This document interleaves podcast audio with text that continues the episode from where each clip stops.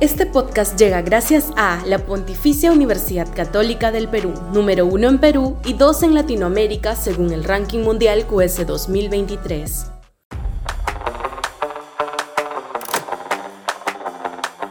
Adelanto elecciones sería contraproducente. Sudaca, Perú. Buen periodismo.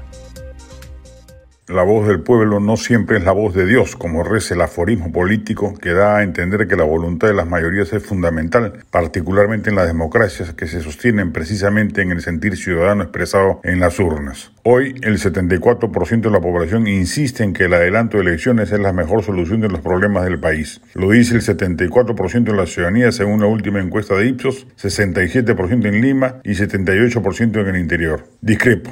Creo que lo mejor que le puede pasar al Perú es que rompamos la racha de inestabilidad política que nos ha conducido a tener seis presidentes en cinco años, Kuczynski, Vizcarra, Merino, Sagasti, Castillo y Boluarte, y que nada bueno ha conducido.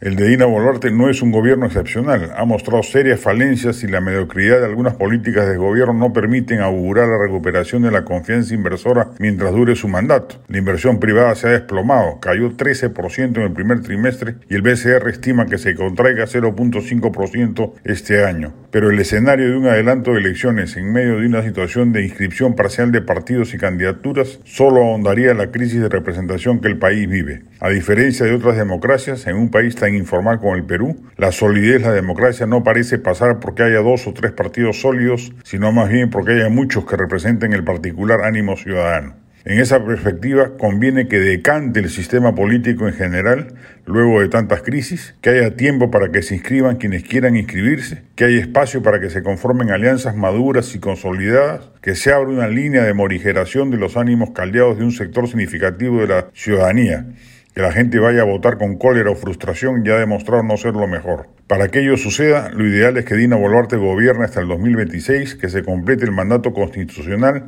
y que en ese año vayamos a elecciones sin sobresaltos ni turbulencias. Ojalá no haya imprevistos, escándalos de corrupción o rebrote de la conflictividad social que hagan volar por los aires el tablero político nacional y que pensemos a recuperar la tranquilidad institucional que se necesita para que las fuerzas del mercado cambien su perspectiva del país y se regenere el círculo virtuoso de inversión, generación de empleo y reducción de la pobreza.